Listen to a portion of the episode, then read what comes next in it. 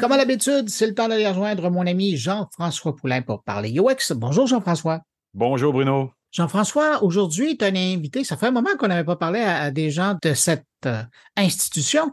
Tu as un invité du Tech 3 Lab. Ben, j'en profite parce que quand même, hein, ils inaugurent leur, nouveau bureau euh, dans, le, dans, dans, Montréal, dans le centre de Montréal. Donc, euh, en même temps, ils avaient des présentations euh, cette semaine ou la semaine dernière de doctorat. Donc, j'ai vu ce, ce, message-là passer de Pierre Majoret qu'on a déjà eu sur l'émission. On a eu Sylvain Sénécal aussi du Tech 3 Lab. Et là, dans un de ces posts-là, il présentait Félix Giroux qui présentait sa thèse de maîtrise sur l'accessibilité. S'il y a un sujet oui, qui est important, c'est bien celui-là. Ben, on se rappellera euh, Denis Boudreau qui nous disait il y a quelques années lors d'une entrevue que c'est un marché de plusieurs milliards juste, mmh au, juste au, au Canada. Euh, qui est négligé parce que dans les sites web commerciaux, dans, les, dans le e-com, on n'en tient pas nécessairement compte tout le temps. Ça s'améliore. Euh, beaucoup de gens suivent les fameuses normes du WCAG euh, où on est rendu à 2.1. On va bientôt adopter en 2024, euh, passer au 3.0 qui inclut tout ce qui est Internet des objets. Donc, ça avance bien. Et c'est de ça, sur ça que Félix Giroux a fait sa, thèse de doctorat. C'est intéressant parce que ils sont en train de... Ben, ça, ça portait un peu sur comment on fait pour simuler les handicaps sur des gens qui n'ont pas d'handicap pour pouvoir euh, rendre ça plus accessible si on veut, parce que bon, on parle d'accessibilité dans, ce sens-là. Et on en a, on a parlé également de l'éthique de ça, parce que là, on, on remplace un peu des gens qui pourraient peut-être venir en personne euh, avec leur expérience. Avec leur expérience. Et ça, il en parle aussi dans l'entrevue. Tu vas voir, c'est super intéressant. De, de, il y a une différence parce que ça faisait partie aussi de sa thèse de, de doctorat, de simuler, euh, de faire des tests utilisateurs avec des gens qui ont un handicap et des gens qui simulent un handicap parce qu'effectivement, il y a un vécu d'une vie complète là, euh, pour une personne qui est euh, malentendante, malvoyante ou autre. Oh, il y a toute une expertise qui se développe parallèlement, puis il y a des expériences de vie par rapport à l'utilisation de certains services. Jean-François, merci pour cette présentation. Tu as bien mis la table. On va écouter donc ta rencontre avec euh, Félix Giraud. Et puis, ben, je te dis à la semaine prochaine. À la semaine prochaine. Bye bye. Donc, la recherche que je fais, je m'intéresse à l'accessibilité aux technologies d'information pour des gens qui ont des handicaps. Et euh, un des volets de ma recherche, c'est sur le design des technologies, euh, donc un design inclusif. Euh, un des grands défis qu'il y a en recherche et dans les organisations euh, qui font du UX, c'est euh, lorsqu'il vient le temps de faire des tests utilisateurs avec des gens qui ont des handicaps, parce qu'il y en a moins dans la population. Et il y a les défis logistiques de faire venir des participants qui ont des handicaps en laboratoire. donc, c'est la recherche qui prend beaucoup plus de temps. Et c'est plus difficile de faire des, cycles de design itératifs à chaque semaine et même à chaque jour avec des gens qui ont des handicaps. Donc, une des solutions que j'explore dans ma thèse, c'est euh, l'utilisation de simulations d'handicap sur ah des participants qui n'ont pas d'handicap euh, pour tester euh, du design inclusif ou ce qu'on appelle des technologies d'assistance. Donc, par exemple, pour des gens qui sont non-voyants, ils vont utiliser des ordinateurs avec ce qu'on appelle un lecteur d'écran. Et ça, essentiellement, ça permet euh, seulement avec un clavier de naviguer dans une interface web avec différents raccourcis de clavier. Euh, donc, sans avoir besoin d'utiliser une souris et sans avoir besoin de voir ce qui se passe à l'écran parce que essentiellement l'ordinateur ou la tablette ou l'appareil mobile va dire où est-ce que l'utilisateur est en temps réel. C'est comme ça qu'une personne non-voyante va arriver à faire un virement bancaire, par exemple. Et, pour l'information aux éditeurs aussi, il faut comprendre que ce lecteur-là, il fonctionne mieux quand les programmeurs ont pris la peine de, mettre une architecture dedans, d'être capable de dire, quand je fais un tab, j'arrive sur un titre, sur un autre tab, j'arrive sur un sous-titre, un autre tab, j'arrive dans le paragraphe. Donc, il faut que ça ait été bien, faut que ça soit bien fait dès le départ, pour que ça soit lisible sur ces lecteurs-là. C'est souvent négligé d'ailleurs dans, le, dans la création de sites web. Là. Exactement, exactement. Et le, tab, justement, euh, ça fait penser au fameux tab test. Donc, euh, tous les développeurs devraient s'assurer que euh, mm-hmm. leur site web soit accessible entièrement, seulement en utilisant la touche tab. et c'est une chose pour quelqu'un qui est non-voyant d'être capable d'utiliser un lecteur d'écran parce qu'il n'y a pas seulement la touche tab, il y a vraiment une multitude d'autres raccourcis sur leur clavier qu'ils peuvent utiliser pour naviguer par titre ou par, euh, par lien ou par. Euh, donc, différents moyens, différents raccourcis que les utilisateurs non-voyants doivent apprendre. Ça, c'est une chose, mais les développeurs doivent aussi s'assurer que leur site web est programmé de manière à être utilisé de façon euh, optimale par les utilisateurs. Parce que ce qu'on sait peu aussi, c'est que la plupart des plateformes comme les iPads, par exemple, ou les, iPhones, sont, accessibles en théorie, peuvent être utilisés par des personnes complètement aveugles aussi. Il y a un mode pour ça. Donc, cette partie-là est assez bien prévue, mais il faut que les programmeurs, il faut que les développeurs, même les petites entreprises qui font des sites web, ils doivent s'assurer, l'exercice qu'on disait il y a deux secondes, c'est une bonne preuve de, de voir que ton site est bien fait. Si tu fais un tab, que le, le pointeur se promène un petit peu partout sur le site, c'est pas bon. Il faut vraiment qu'il y ait un ordre hiérarchique et fermez les yeux, vous allez voir.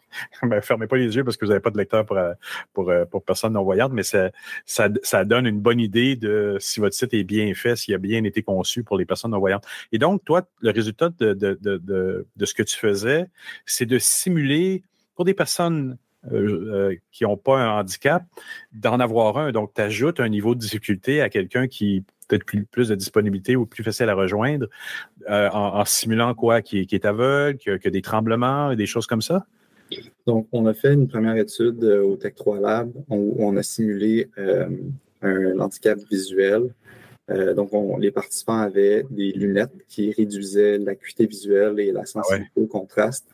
et donc, l'hypothèse, c'était qu'avec ces lunettes-là, on allait pouvoir identifier euh, des problèmes de nature perceptible, si on, si on mm-hmm. parle en termes de, de, de guidelines euh, WCAG. Et, euh, et, en effet, on a été capable de trouver euh, plusieurs problèmes de nature perceptible qu'on n'aurait pas été capable de trouver avec des participants dans un groupe contrôle, donc des participants qui, eux, n'avaient pas de lunettes. Et comment on a pu valider, en fait, que, que c'était une méthode qui, qui, peut nous aider à identifier des problèmes c'est qu'on avait aussi un groupe de participants qui avaient réellement des handicaps visuels et on arrivait à identifier des problèmes qu'eux aussi avaient identifiés. Et, donc, ça, j'imagine qu'en application, parce que là, tu continues ton cheminement avec le Tech 3 Lab en ce moment.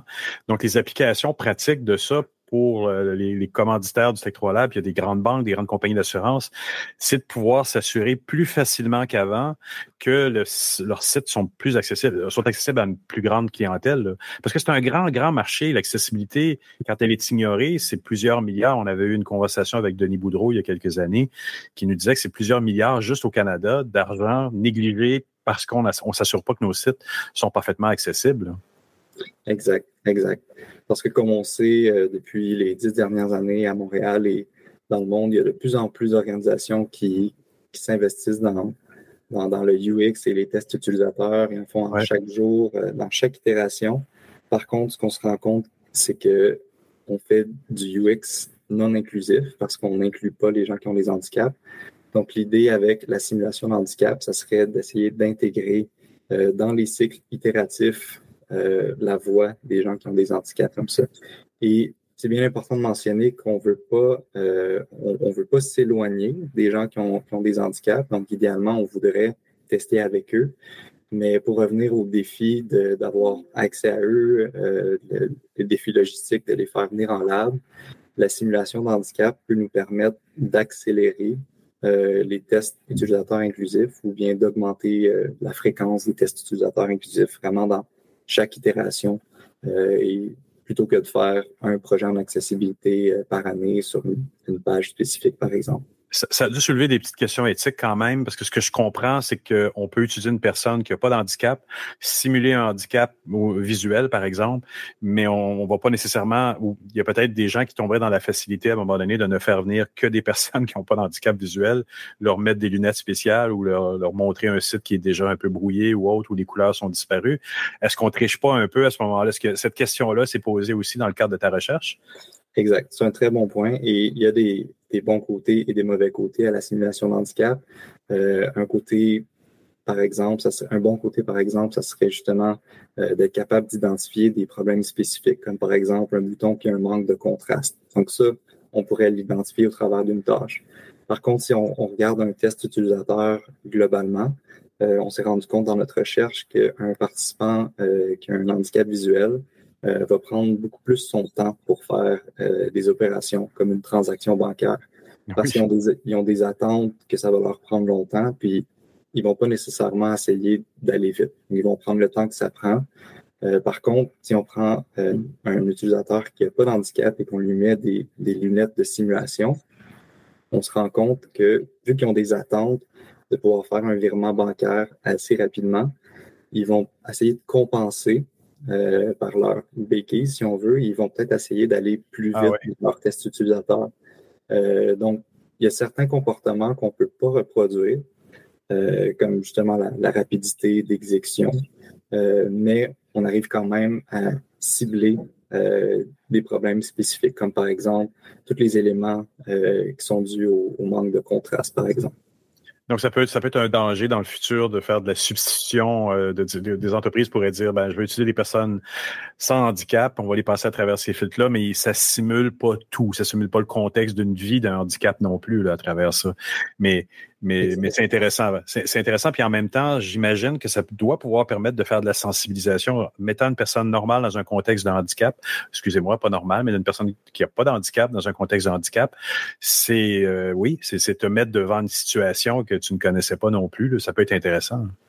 Absolument. Et je, dirais, j'ajouterais à ça que euh, dans un test utilisateur, souvent ce qu'on va faire, ben, la marche à suivre, selon moi, ça serait qu'on aurait des phases de tests préliminaires où on, utiliserait la simulation d'handicap pour identifier des problèmes préliminaires et par le fait même euh, sensibiliser non seulement les, participants qui des fois sont des, des, clients de l'organisation ou même des fois sont les, designers ou d'autres experts dans l'organisation. Ben oui. on, aurait ensuite une phase de validation avec des gens qui ont un handicap pour valider si les problèmes qu'on a trouvés s'appliquent vraiment. Euh, donc, encore une fois, pour revenir au, fait qu'on ne veut pas s'éloigner euh, des participants qui ont un handicap, on veut juste accélérer les, tests et faire de tout test utilisateur un test inclusif. Oui, puis si ça prend un peu d'envergure, que des entreprises décident de mettre ça en place dans leur organisation, comme tu disais, on peut utiliser nos programmeurs et nos designers comme premier sujet de test dans un contexte d'handicap.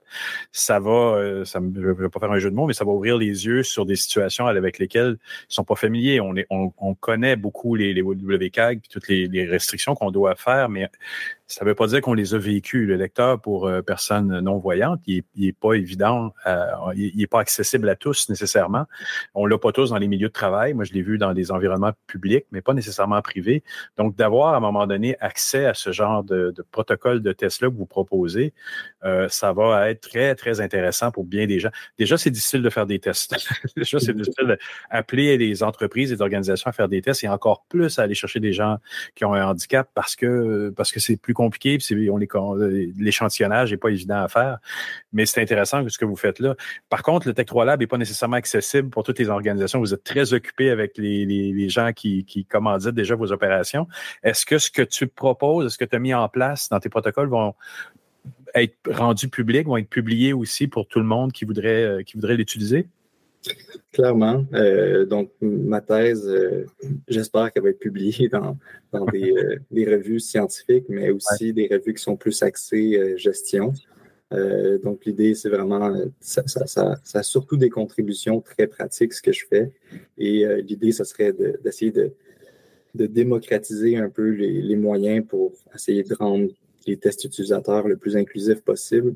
Et j'ajouterais que ça, ça arrive à un temps assez important euh, parce que, comme, comme on mentionnait tout à l'heure, les, organisations euh, commencent de plus en plus à suivre les, les guidelines WCAG.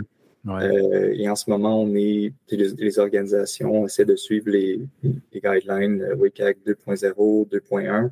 Mais si on regarde ce qui s'en vient dans le futur, il y a les guidelines WCAG 3.0, dont les brouillons, je pense qu'ils ont, été déposés en 2019. Mais selon ces critères-là, pour être euh, compatibles avec les, guidelines WCAG 3.0, les organisations vont devoir faire des tests utilisateurs avec des gens qui ont des handicaps, Ils vont devoir tester leur site web via des technologies d'assistance comme un lecteur d'écran. Ah oui. ça va devenir de plus en plus important euh, de, de, penser à faire des tests utilisateurs inclusifs. Félix, j'aimerais te remercier beaucoup pour cette entrevue. Ben, merci beaucoup à toi, Jean-François.